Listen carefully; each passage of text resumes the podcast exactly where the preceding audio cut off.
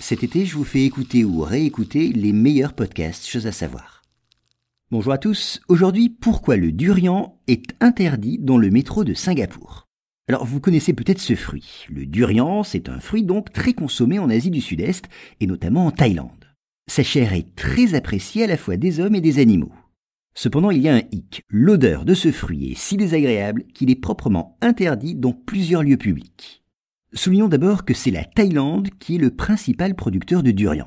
Cependant, bien sûr, il est consommé dans d'autres pays d'Asie, comme la Chine, Singapour ou Taïwan.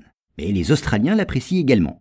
Il s'agit d'un fruit à la taille comparable à celle de l'ananas, qui est couvert d'épines et de couleur verdâtre. Quant à la consistance, elle est onctueuse, voire un peu gluante. Et sa saveur est très appréciée des connaisseurs. Par contre, très difficile à définir. Certains la comparent au goût d'une crème anglaise, alors que d'autres évoquent plutôt le fromage, ou même certaines liqueurs. Enfin, le durian est utilisé dans la cuisine locale, servant de base à de nombreux plats et desserts très appréciés. Pourtant, si de la vie générale le durian est un fruit délicieux, son odeur est presque insoutenable.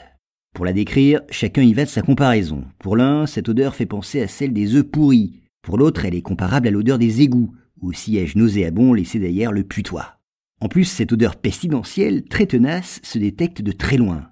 Certains animaux qui raffolent de ce fruit la sentent même à plus d'un kilomètre. Alors, naturellement, de nombreuses personnes étant incommodées par cette odeur, certaines villes, comme Singapour, ont pris des mesures. Ils ont tout simplement interdit aux passagers du métro de transporter des durians.